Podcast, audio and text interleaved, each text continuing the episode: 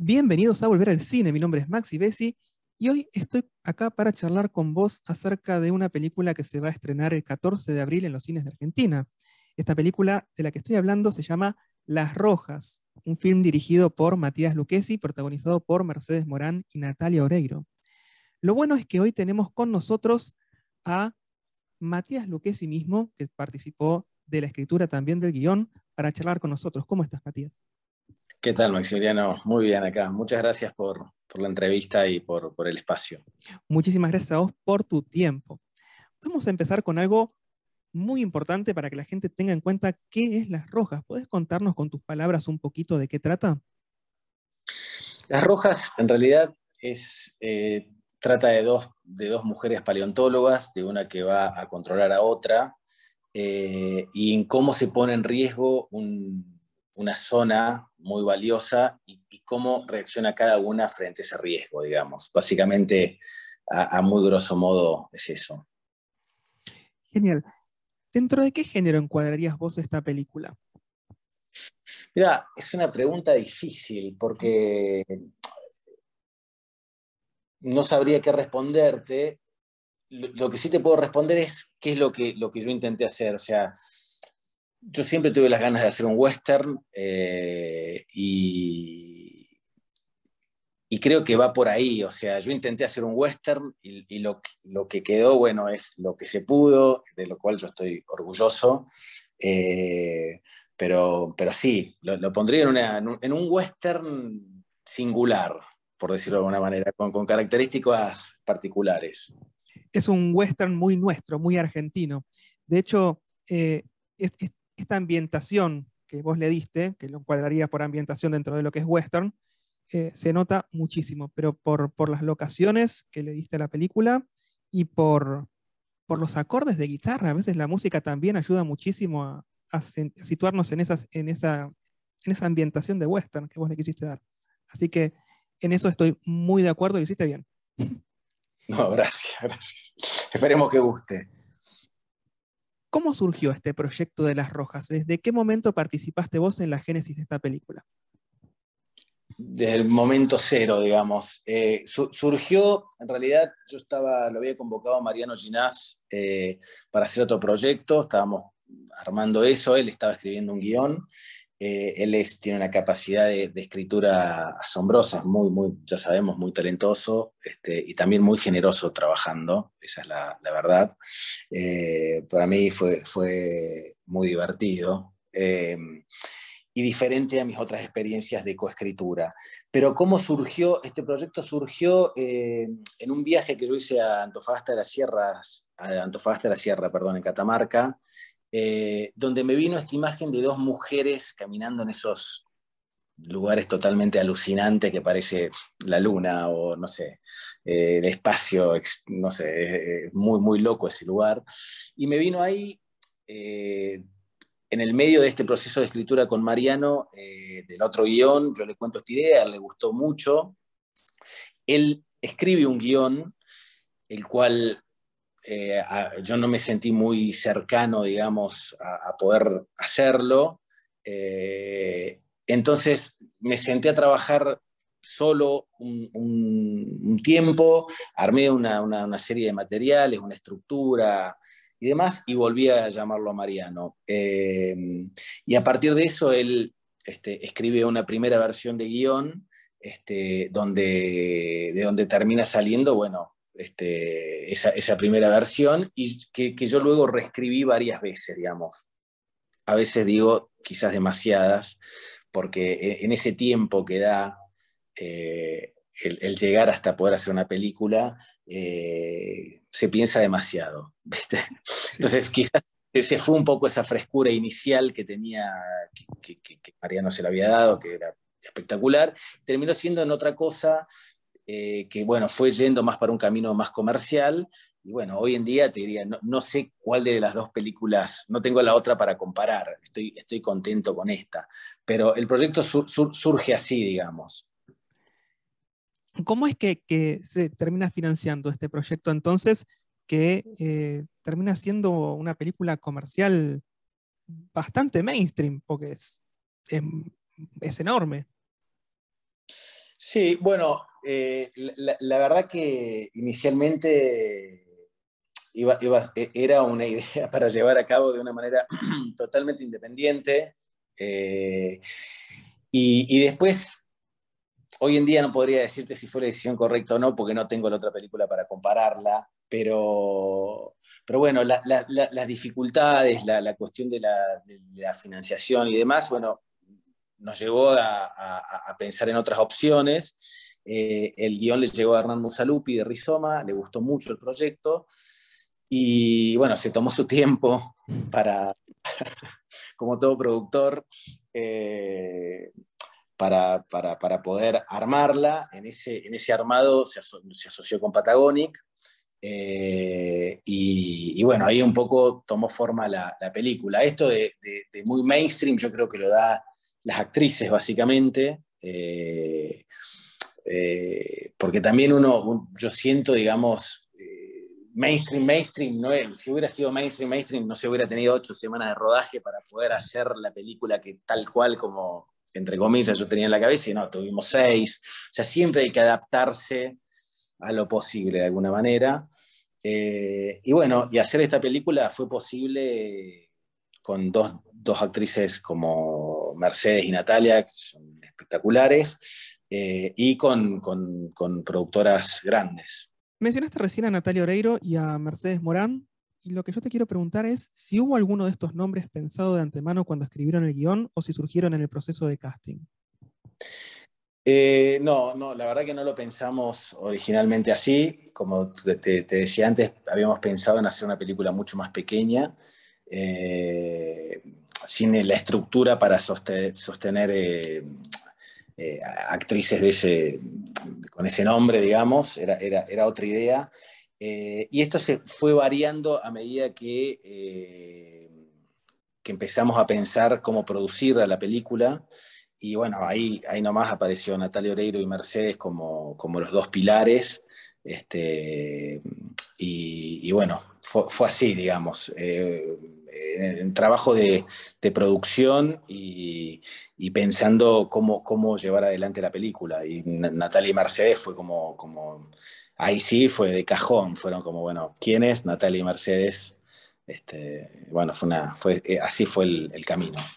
En cuanto a lo que son las locaciones, porque las locaciones, a ver, ese desierto enorme es prácticamente como un personaje más, porque está presente toda la película, el ambiente desértico, que la convierte en un western por ambientación. ¿De dónde sacaron esas locaciones? ¿Dónde filmaron? Mira, filmamos en, Mendoza, eh, en Uspallata y en Potrerillo, sobre todo en Uspallata y alrededores, que la verdad que son lugares que recomiendo visitar porque son espectaculares. Bueno, los que vean la película lo van a poder ver en la película, pero este, son, lugares eh, realmente magníficos. Eh, y eso te da Uspallata, digamos, en un radio cercano, de no sé, 20, 30 kilómetros, tenés cosas muy disímiles y todas atractivas. Eh, entonces fue ahí donde, donde apareció Mendoza como, como primera opción y bueno, la productora de Mendoza, eh, Oeste, y, toda la gente que trabajaba con ellos, la verdad que, que fue un placer, digamos. El lugar más allá de las dificultades lógicas, porque era un lugar hostil, eh, pero bueno, pero, pero la, gente, la, gente que trabajó y todo fue, fue, un verdadero placer en ese sentido. Te voy a hacer una pregunta muy personal, así que estás libre de responder o no. En este momento en particular que estamos viviendo, eh, ya la opinión pública sabe que el cine nacional está en una posición bastante complicada. ¿Quieres contarnos un poquito qué es lo que está pasando con, el cine nacional y cómo esto te, afectó o te afecta a vos a futuro? Mira, eh, la verdad que yo es bueno aclarar que estoy, estoy viviendo afuera hace tres años ya casi, entonces e, es, es, difícil opinar desde afuera. Yo te puedo decir lo que me pasó a mí, que, que yo no estaba muy al tanto de esto, más allá de estar al tanto de, yo tengo un, pequeño, proyecto pequeño para realizar en Córdoba y hace un año, una cosa así, me junté con algunos productores a, pensar la forma de hacerlo y me pareció totalmente una locura lo que estaba pasando, porque los costos no se, o sea, no se podía, contra la gente no, no, no, iba a trabajar gratis, digamos. Entonces, o, por, por, un dinero que no le alcanzaba para nada. Entonces, esa, esa no actualización de costos me pareció, no sé, totalmente loco, fuera... Y después de eso, nada, yo no, no estoy en contacto con, mucho con, con, con, el Inca, eh, ni, con, o sea, estoy, estoy, estoy, viviendo afuera. Entonces, la verdad que ayer me llegaron esas imágenes y yo realmente me quedé devastado, para decirte una palabra. No pude, y eso no lo, podía, no lo podía creer. Primero, digamos, hay que, no entiendo cómo se llegó hasta ese punto, porque entiendo que esto viene desde la, bandera roja de alarma, viene desde el 2017, y, y creo que, que se pone en riesgo, digamos, algo que es parte de la, cultura, o sea, fundamental de un país. O sea, no solo el Inca, sino entiendo que, que abarca otros aspectos de la cultura. Eh, y eso me parece, en un punto me parece desopilante. Eh, o sea, creo que me, cuesta entender que esté pasando eso, más allá de, de, un montón de problemas que está atravesando el país, obviamente. Pero es importante también separar la paja del trigo, por decirlo de alguna manera. La gente mezcla todo, dice, bueno, che, no se puede poner plata para las películas, no se para, o sea, no funciona así, el Inca es un ente autárquico. Ayer me pareció, sinceramente, no lo, no lo podía creer, o sea, me parecía que estaba viendo, no me parecía real lo que estaba viendo, me pareció horrible a todo nivel y, y, lo, y lo, que espero es que de alguna forma se frene esta locura, digamos. El fondo de fomento no puede desaparecer, o sea, es, es, es así de simple. Eh, más allá de que se pueden discutir, no sé, infinitas cosas del Inca para que mejore, para un montón de cosas que nosotros que estamos en, en, el hacer cine sabemos que, que, hay muchas cosas mejorables, pero eso no quita que esto se tiene que detener, o sea, no se puede, no se puede eh, frenar el fondo de fomento y, y, no puedo opinar mucho más porque no conozco los, los, los actores principales ni, ni, ni, realmente cómo están intrincados entre sí. Los conozco en realidad, pero no sé bien cómo, cómo está la, el, lo, que, está sucediendo en el fondo de las cosas. Pero me parece, me parece abrumador y me parece que hay que salir al rescate del Inca a como dé lugar. Te vuelvo decir, hay, hay, hay, muchos factores seguramente a corregir eh, del Inca, sin duda. Mm. Eh, pero, pero más allá de eso no se puede poner en, en, en, riesgo esto de lo, de lo, que estamos hablando del fondo de fomento, no se puede poner en riesgo eso. Y, y en cuanto a lo que vos decís, el entretenimiento y demás, yo creo que, creo que es una, una, cuestión, además del entretenimiento, como vos bien decís, es cultural, digamos, que no, no sé si solo pasa por el entretenimiento, sino pasa por mostrar eh, lo que pasa, las distintas características de lo que pasa en, distintas, en distintos puntos del país. No sé, lo que pueda filmar alguien de Jujuy, eh, alguien de Córdoba, alguien de, los distintos puntos del país, y no necesariamente eso, porque ayer escuchaba cosas totalmente absurdas, no, porque esto es pro gobierno, pro.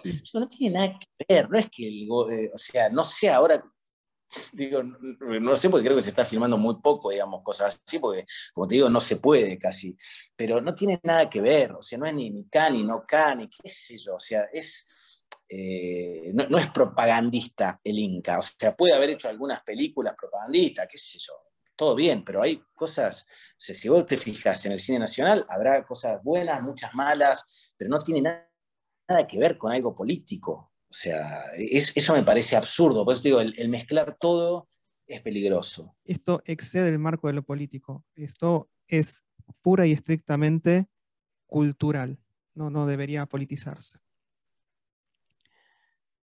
Bueno, para ir cerrando la entrevista, voy a hacer una última pregunta y quiero que me digas por qué vale la pena ir a ver Las Rojas al cine. Yo ya la vi y sé por qué la recomendaría, y sé por qué la voy a recomendar, pero quiero que vos me digas por qué vos la pensaste para pantalla gigante. Qué bueno, Maximiliano, que digas eso, que, la recomendaría, se me pone contento. Mirá, varios puntos en cuanto a esto. Por un lado, obviamente, el, lugar, eh, los escenarios son espectaculares y a nivel plástico te diría que es una de las cosas que, a mí más me gustan de la película, el trabajo que hicimos con, Ramiro Civita, que es el director de fotografía, eh, me pone muy contento. A nivel visual la película me encanta, digamos. Está bien, yo la hice, pero te puedo decir otras cosas. Tengo mil críticas, autocríticas para hacerme. Pero a nivel visual, te digo, la película, yo si veo esa película a nivel visual me encanta. Eh, em, no hacía otras cosas que sí, que no, te no, hace falta que te las diga, pero sí autocríticas como director, si acá podría haber hecho esto, acá me equivoqué acá, en esto, etcétera, etcétera. Pero fundamentalmente por eso. Y, y otra, otra, otra causa que no es menor es que esta película es diferente. O sea, sale del molde. Puede gustar, puede no gustar, eso es así. Pero intenta algo diferente. En un momento en donde estamos idiotizados, digamos, de alguna manera por el contenido eh, producido por las plataformas, porque en las plataformas también hay cosas espectaculares, pero a veces las cosas producidas por las plataformas, sobre todo en Latinoamérica, no sé, son, parece pensado para, idiotas a veces, yo no, lo, lo, puedo entender. Entonces, en, en un momento donde pasa eso, digo, hago la aclaración también de plataformas, hay películas espectaculares, yo defiendo las plataformas, me parece una forma de acceso espectacular también. Eh, pero habiendo dicho eso, digamos, creo que, esta película se corre del molde y, y, es algo diferente y es algo arriesgado y creo que realmente vale la pena ir a verlo al cine, digamos, cambia radicalmente esta película en el cine, en una pantalla de cine a una pantalla de televisión. Es totalmente diferente. Definitivamente sí, porque las imágenes que vos plasmas en pantalla son hermosísimas, los colores, la forma en que también tratás el sonido, porque el sonido tiene muchísimo que ver también con la ambientación, hacen que valga la pena meterse a oscuras en una sala y disfrutarla durante esa más de hora y media que dura la película, este,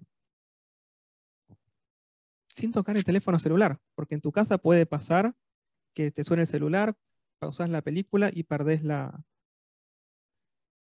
la concentración. Así que definitivamente sí, es para encerrarse en un cine a oscuras y disfrutar de ese ambiente hermoso de western que tiene Las Rojas. Bueno, Matías, muchísimas gracias por habernos acompañado, eh, por permitirnos entrevistarte por este tiempo y espero ver algo tuyo pronto en alguna otra pantalla de cine. Gracias, Maximiliano. Ojalá, ojalá, y bueno, para eso esto, esto del Inca tiene que resolverse este, eh, sin esa, violencia totalmente ilógica que vimos ayer. Este, ojalá. Ojalá que sí. Vamos a empezar a trabajar para que eh, apoye un poco la opinión pública y tratemos de revertir esta situación. Bueno, una vez más, te agradezco muchísimo y, bueno, espero realmente que podamos ver algo tuyo pronto, porque lo que haces es muy bueno. Eh, tanto El Pampero como Ciencias Naturales y ahora Las Rojas son excelentes películas. Gracias, gracias Maximiliano. Muchas gracias a vos. Mm, bueno, entonces, hasta la próxima. Con esto cerramos el episodio de hoy con la entrevista a Matías Luquesi, director de Las Rojas. Mi nombre es Maxi Bessi y espero que esto te haya dado ganas de volver al cine.